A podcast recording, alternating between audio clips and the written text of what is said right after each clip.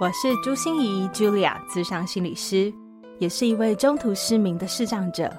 在咨商室里，我听你说；在 Podcast 里，也邀请你来听我说那些肉眼看不见，但是心里却更能看到的心理学小技巧与翻转人生的故事。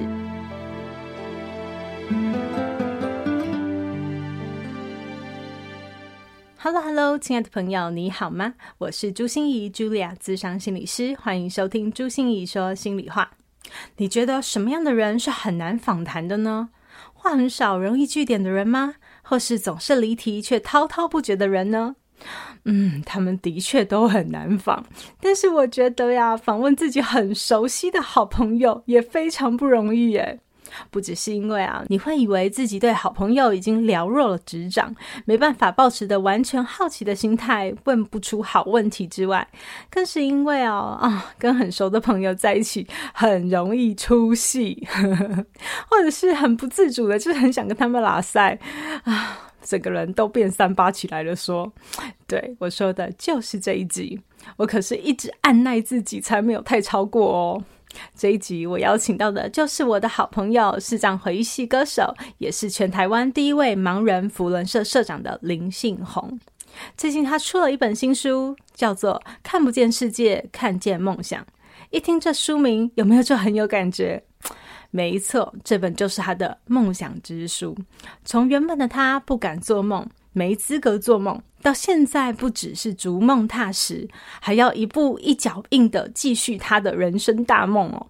我也准备了三本亲笔签名书要送给你，快到我的粉丝专业朱心仪视障心理师参加抽书活动。希望这一集在轻松、搞笑又诙谐的气氛之中，更能让你看到梦想的曙光。让我们掌声欢迎林信宏。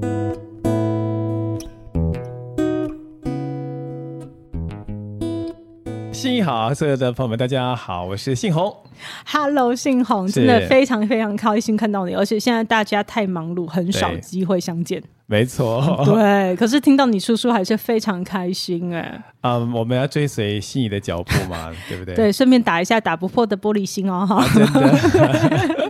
好啊，好哦。所以信宏，你可不可以跟我们介绍一下这本书？呃，是在写些什么，还是在呈现些什么？你想要凸显出来的是什么？嗯好的，其实啊，我在写这本书的时候呢，嗯，其实我自序里面就谈到一点，就是说，我觉得很多人可能小时候都会有很多的梦想，嗯，但是呢，慢慢慢慢你会发现说，好像我们自己呢，是不是学历没人家好，能力没人家好，或者是我们条件没人家好，家庭背景没有人家好，好像这些事情。梦想这件事情跟我们就越来越没有关系了，对不对？嗯，那我我我想告诉大家的，其实就是说，信宏曾经就是这样。我曾经在小的时候呢，我就发现自己呢，嗯，没有了一个视力，那我也没有学历，我也没有好的一个人生阅历，甚至呢，曾经有一段时间啊，连爱情啊都离开我。我觉得自己如此的卑微，如此的可怜，所以我觉得梦想真的跟我一点关系都没有。但是后来呢，当然我透过自己的一些些人生的一些体悟啊，一些转变，然后让我开始懂得追求梦想这件事情。甚至就像刚刚芯仪特别提到的，一个盲人呢、啊，居然能够成为这个扶轮社的社长，这很多人可能很难想象，对不对？大家都会认为福人社不都是那一些可能要有钱的 大老板。出钱出力，对啊，对对对，然后应该有一点大腹便便啊，有点秃头啊，忙着应酬啊，哎，对对对对，哎，你小心了，我扶轮社有很多，我也觉得，我现在讲话有人身安全的问题，对对对对，没有没有没有，像我这样的也蛮多的，哦，啊对，所以我我我我只是想要告诉大家，就是这件事情是可以做得到的。对，所以我只要鼓励，我想要透过这本书，让自己能够成为更有影响力的人。我想要告诉所有的年轻朋友，或者是跟我一样的一些声唱朋友，那我们呢，千万不要停止对梦想的追求，而且呢，这些事情你只要找到对的心法跟方法呢，一定会实现的。嗯，嗯，所以我觉得这样子，信宏一解析以后，就会觉得说，哎，原来这本书的书名好像更立体。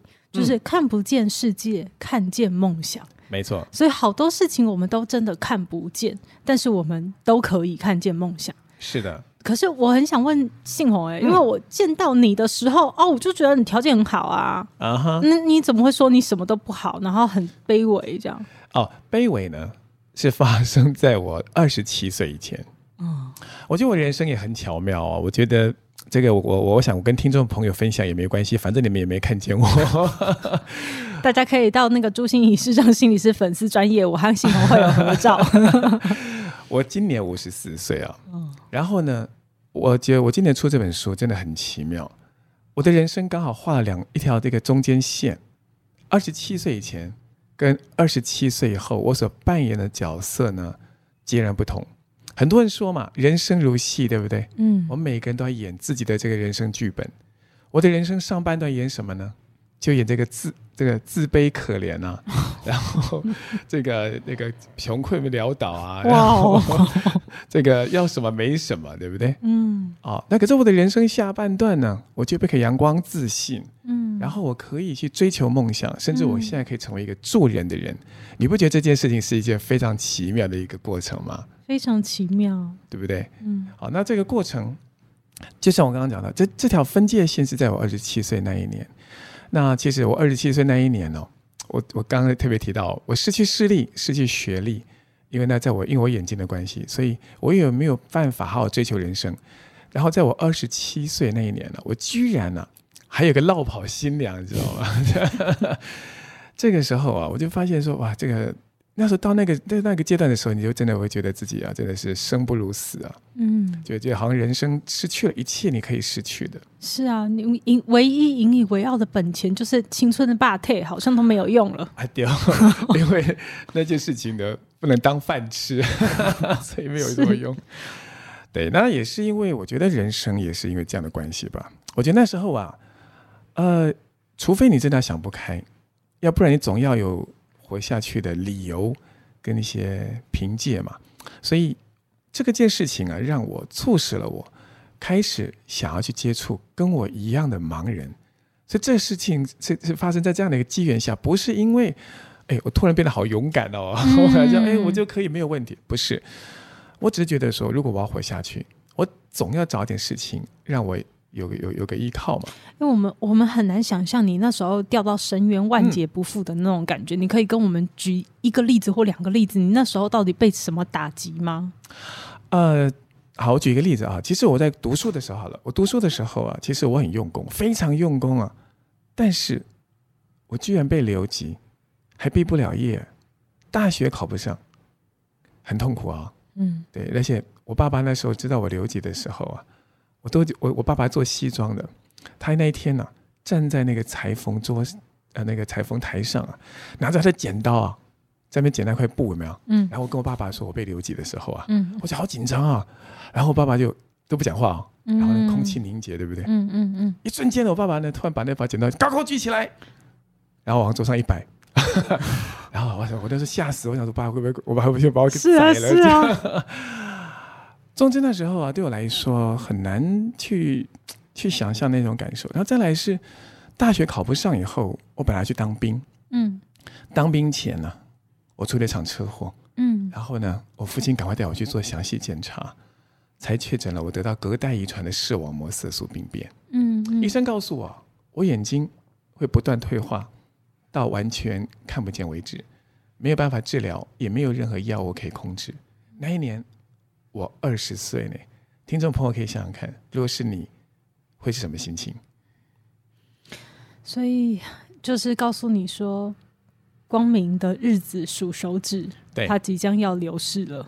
没错，嗯，那再加上后来，当然爱情本来填补了我那时候人生的一段空虚，但是没有想到，在三年多的这个苦苦纠缠之后啊，这个女孩子呢，在结婚前的两个礼拜，他已经答应我结婚了。嗯，居然在结婚前的两个星期，他决定放弃这段婚姻呢。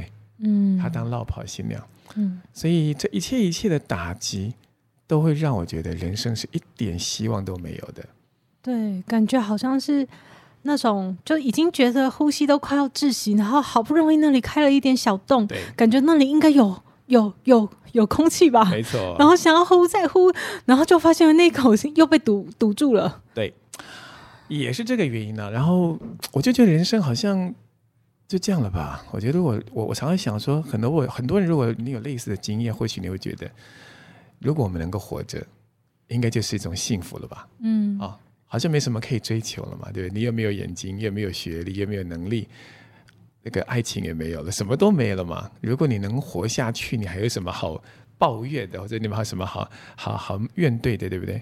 但是，呃，我这本书我想跟大家讲的时候，二十七岁之后啊，我我我说我只是想要找一些慰藉，嗯、我想要哎有没有机会可以学点什么东西来填补我内心的空虚。你还是在找洞口就对了，对，没错，因为人、嗯、我刚刚说啊，只要除非你想不开嘛，嗯、想不开我们大家就走了这样。对对对，如果你觉得此路不通就跳了这样子、啊。对对对对对对对对，可是你还没到那个绝境就对了。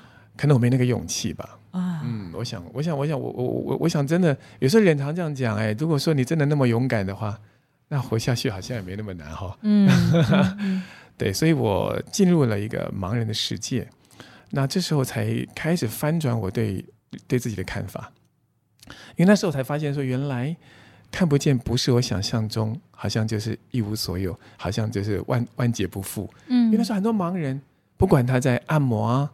在音乐啊，在广播配音啊，啊、嗯，在某一些领域上，我发现他们还是过得蛮好的、啊。嗯，那为什么他们可以，我不行呢？为什么我要告诉我自己不行呢？哦，所以这个也是，嗯，我觉得在这个心态上，对我来讲只是一开始。我只是觉得说，如果他们看不见我那时候还有残余视力的时候，他们都没有 表现出这种好像活不下去的这种这么可怜，嗯，那好像我也没有没有没有那么夸张哈。哦我我觉得那那只是一种心态上开始去做个调整，开始做调整。那我觉得最棒的地方是发生在什么地方呢？哎，这句话我觉得呢，蛮蛮适合给我们所有的朋友来一起共勉之。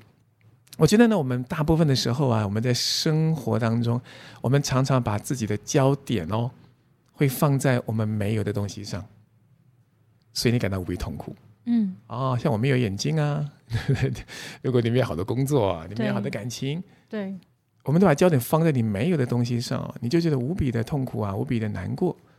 后来我才发现说，当我接纳了自己的这个缺点以后呢，我才发现原来我有很多的，我才找到很多我我人生的亮点。嗯，对，所以在盲人的世界里啊，我曾经呢，就像刚心怡特别提到的，我开始接受自己以后呢，我是盲人棒球队的队长，嗯，我是盲人舞蹈团的团长。我是跑马拉松的选手，嗯，打破全国的这个运动会的记录，嗯，然后甚至我跟心怡一样的在黑暗对话服务啊，我现在身为这个总培训师来带领整个团队呢，那为很多企业来开办这样的一些教育培训的课程，这些事情不就是发生在我接受自己是个盲人以后，我才发现原来我的耳朵、我的鼻子、我的双手。我的嘴巴哈，就是我的这些感官呢、啊，听觉、触觉、嗅觉、味觉，其实还挺好的哈，对不对？嗯、哦，那这是个过程，这是一个过程。所以，当我们开始去这样想的时候，你就会发现，人生你拥有的会比你失去的多很多。你知道吗？就是信红讲的非常感人，可是我觉得这。很青菜萝卜，就是不行，我不行，这样就放过你。我一定要再问一下，没问题。就是说，呃，我觉得转移焦点这件事情哈，很容易说，但是真的很难做。嗯、就是如何从关注没有的到关注有的上面，嗯、对不对？对对，所以当我们看。不到的时候，当我们觉得全身都失去了，哦、你什么都失去了，没有什么可以再失去的时候，到了盲人世界，你反而看到了自己有的那个过程里面，你有没有一些什么样的呃印象深刻的经验或故事可以跟我们分享？你怎么做到的？呃，其实我觉得很多事情啊，先去累积自信啊，觉得我们好比说像。嗯，我我在刚进盲人世界的时候啊，我认识一个朋友，在我书里面有提到，他也是一位脑瘤的患者，嗯，但是呢，他很严重哈，他造成了双眼失明，然后下半身瘫痪。那时候啊，他居然没有放弃，他还跑出来呢，跟我们一起去伊甸基金会学习，然后呢，我成为他的护花使者，嗯，因为他上下车一定要有人抱他嘛，他没办法，他不然他没办法上下轮椅，对不对？所以呢，我就去当这护花使者。然后晚上呢，下了课我就送他回家。有一天我送他回家的时候，照惯例我把他的轮椅推到他的床前，然后我就问他说：“有需要抱你上床吗？”他说他自己可以。嗯，我很好奇耶，一个下半身瘫痪的人，对他怎么自己上床呢？对，对不对？大家都很好奇，对不对？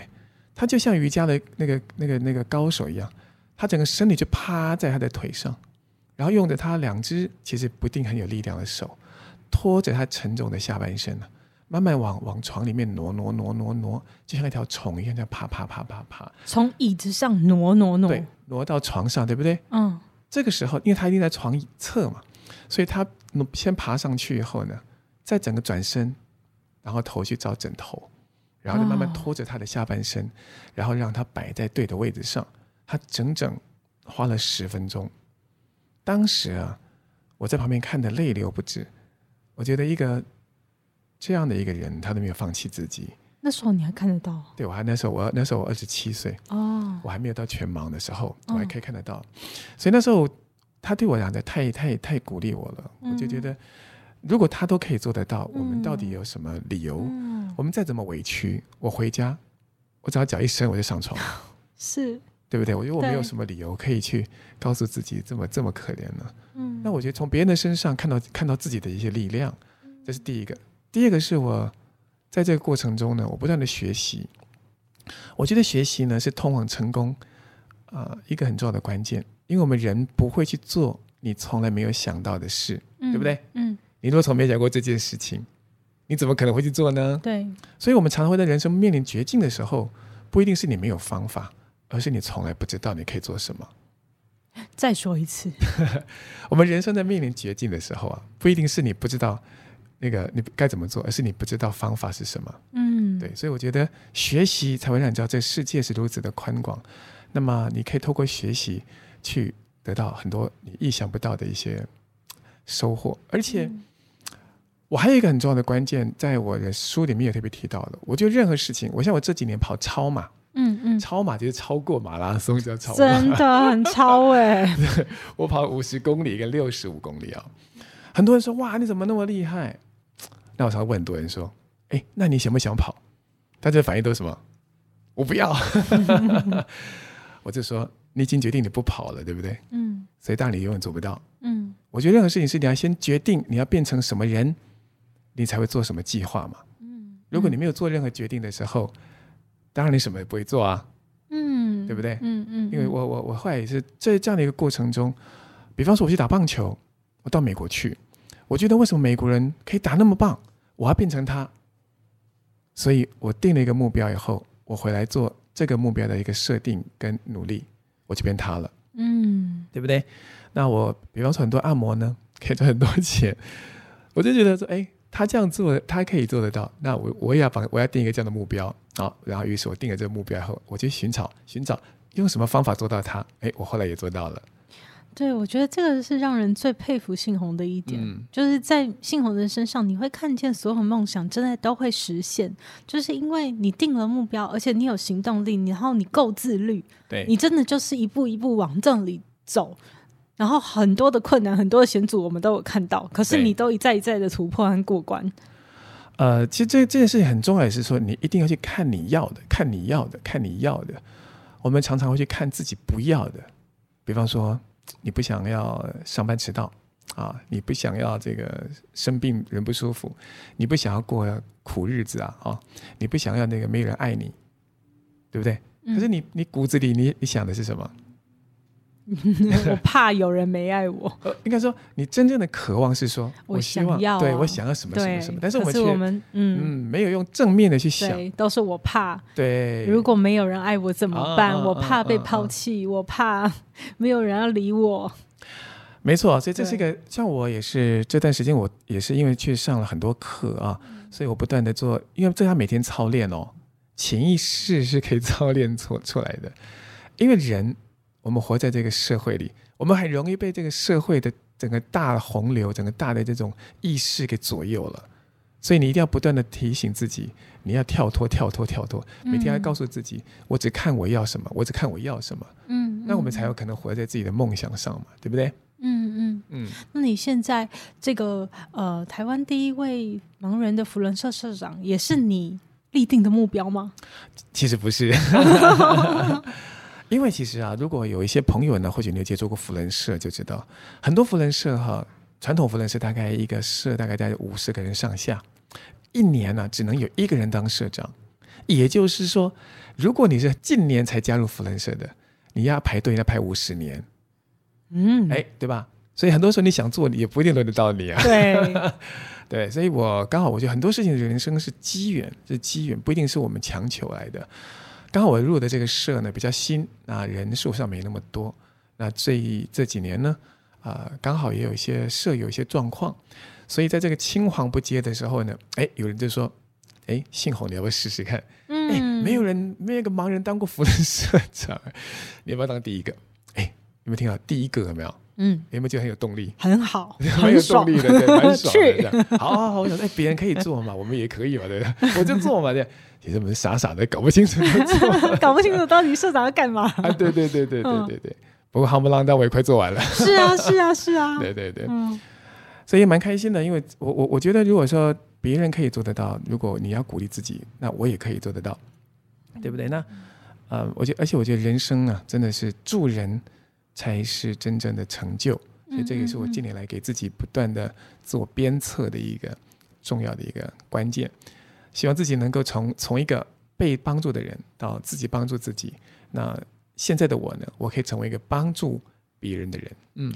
对，所以看到信宏以前的这个过往哈，感觉真的是你看视力又面临这样子的，因为我知道视网膜色素变性是一种遗传性的疾病，而且它其实是从现就是你出生下来，其实你就会知道你的眼睛一直都跟别人不太一样。嗯、没错，嗯，然后你好像晚上的时候无法做很多的辨识，对不对？根本不敢出门。嗯，其实我们这有两种哦，一个是日盲，一个是夜盲。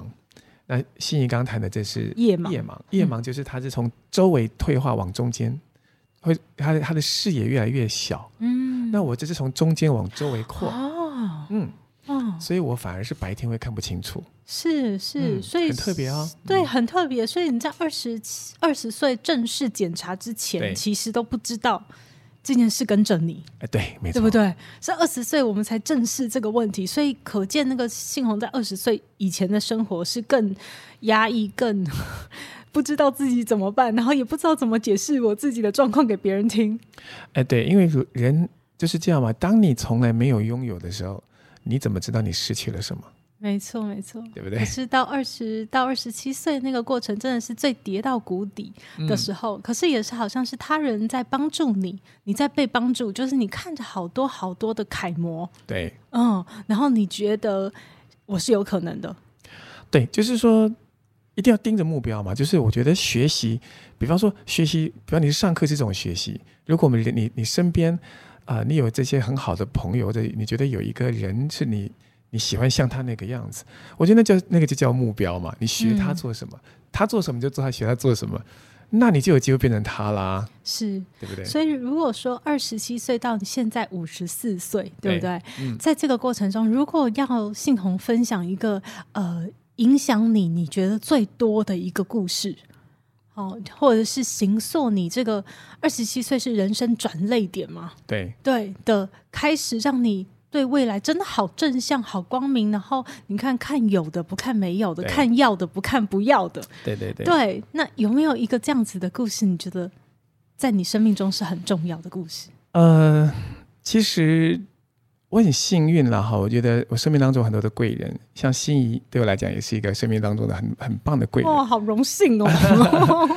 当然，我生命当中我觉得最重要的是，我觉得是我的妈妈，因为我的妈妈呢。他当他知道我眼睛有这个问题的时候，其实他比我更难过，因为这隔代遗传是他带给我的，所以他从他从知道这件事情开始，他一直觉得他亏欠我什么，他一直想要帮我做一些什么。那这件事情在我年轻的时候，他是我的枷锁，因为他会让我觉得，我我我不需要你这样子对我，嗯，我不需要你这样对我，嗯。嗯，可是后来他却成他却成为啊、呃、激励我要不断成长的一个动力，因为。我要让妈妈呢以我为荣，嗯。啊，因为我妈妈呢到现在七十几岁了哈，有时候这个她她她都愿意为我做任何我需要的事情，永远还还是还是把我当成我好像还还没有到二十岁一样这样，所以这这是我觉得我人生当中一个很很很重要的一个呃努力的动力是我妈妈。那第二个是我太太啊，星爷认识我太太阿丽，嗯，因为这么多年来，她是我幕后最重要的那双手。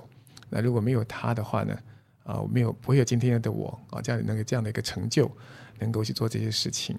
那这些都是我我我觉得，如果我们生命中有一个这么爱我们的人，我们要怎么回报他呢？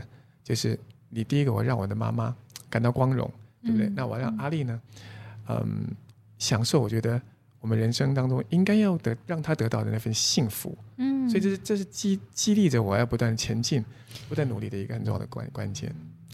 我觉得这个也让我想到我自己哈，就是人真的是因为你想付出，所以变强大。没错，对。如果你只想着得到什么东西，我想要得到什么东西，你是会越来越脆弱的，因为你就会越来越退化成小 baby 的状态。我们都等着别人给东西，没错。可是当你很想付出，你很愿意付出，你也不怕付出的时候，人真的就是因为这样被强大。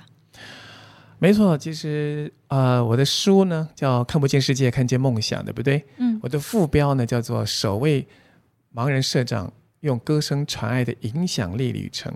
其实这本书呢，最后最后呢，我想要跟大家聊到的也是说，其实人生可以从一无所有到我现在一无所缺，但是人生我们还没有到尽头。嗯。我们到底未来应该对自己还要有一些什么的期盼呢？我觉得这本书最想要告诉大家的是我的人生的愿景跟使命。我的愿景呢，我一定要成为一个第一名的经典歌手，因为我叫回忆系歌手，对不对？是的。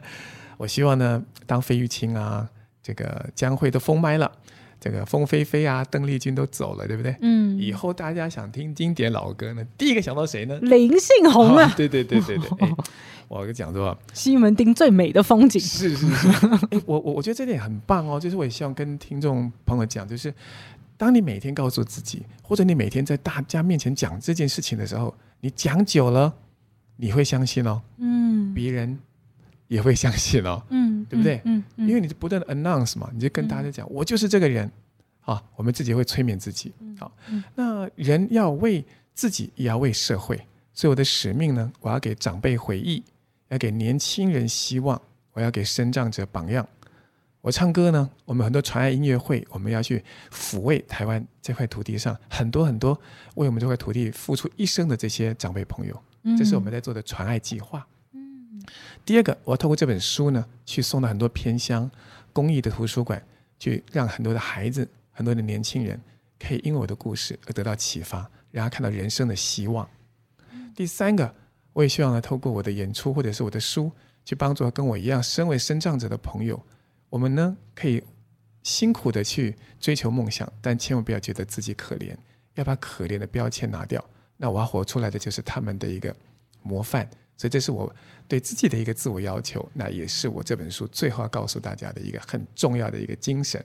嗯嗯嗯。所以真的是信宏一路走来哈，你会从这本书里面看到他以前在二十七岁之前是多么的一无所有。对，没错。对，然后如何开始去那个翻转是一个过程。你说二十七以后，他不是一夕之间就变得什么都豁然开朗，对不对？你看有那么多的故事，其实都穿插在他的生命里面。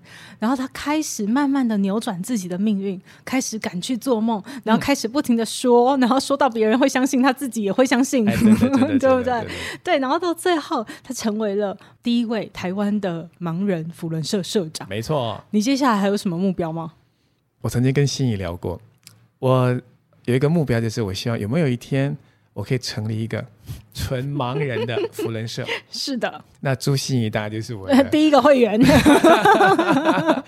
因为我要把它告诉这个社，我们要扭转这个社会对盲人的既定印象，就是我们盲人不是总是等着别人服务，总是等着别人来给我们一些什么支持帮助嘛，而是我们我们可不可以集合起来，用我们的视角去看到这个社会到底缺了什么，我们可以为这个社会创造什么？这是一个扶轮社可以去做的一些非常棒的一个价值嘛？那我就如果我们有一群有些很棒的盲人，可以活出自己的人生精彩以后，我们一起来做这件事情，不是很美好吗？对不对？非常非常美好。嗯，对，所以我希望大家听完这一集以后，真的都有满满的力量哈！不只是感动信红的故事，我觉得更要感动我们自己。我们还有生命，我们就算现在一无所有，也都还值得继续在追求我们的梦想。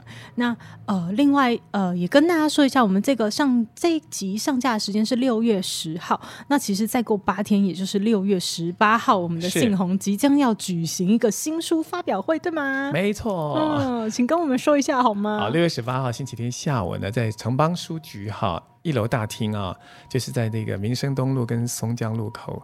呃，其实啊、呃，我现在地址记不起来，等一下你们那个我们听众朋友呢，我们会放在节目资讯栏的，对对对对，因为城邦书局算很大了，一个一个一个算一个地标性的地方了啊，一楼大厅了，两点钟。好，到四点半钟呢，会举办我的新书发表会啊！你们可以看到这个信宏本人哦。没错，没错，而且上面那个好像新书发表会的报名链接里面还有一个预购的链接嘛，对不对？大家可以赶快先抢先预购，有便宜哦哈！各位，所以有便宜就一定要捡，没有啦，这是我这是我在做的事哦，就是有便宜一定要捡哦。那所以你就可以到时候买了新书，然后也当天可以请信宏签名，你会吧？当然，而且我们这次新书发表会很特别哦。哦，这个是跟你可能看到一般新书发发表不太一样，我们有些设计。当然，大家都知道我是个歌手，对不对？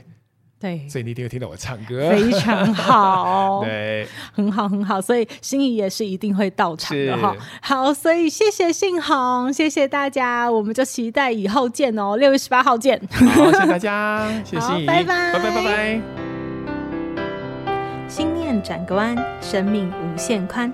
如果你喜欢我的节目，邀请你可以继续追踪，并且给我五星评价和留言互动。如果你也感受到我们团队的用心，可以使用自由赞助的功能，给予我们实质的鼓励哦。咨商需求、合作邀约，或想要了解更多心理学的知识与故事，节目说明栏中都有我更多完整的资讯哦。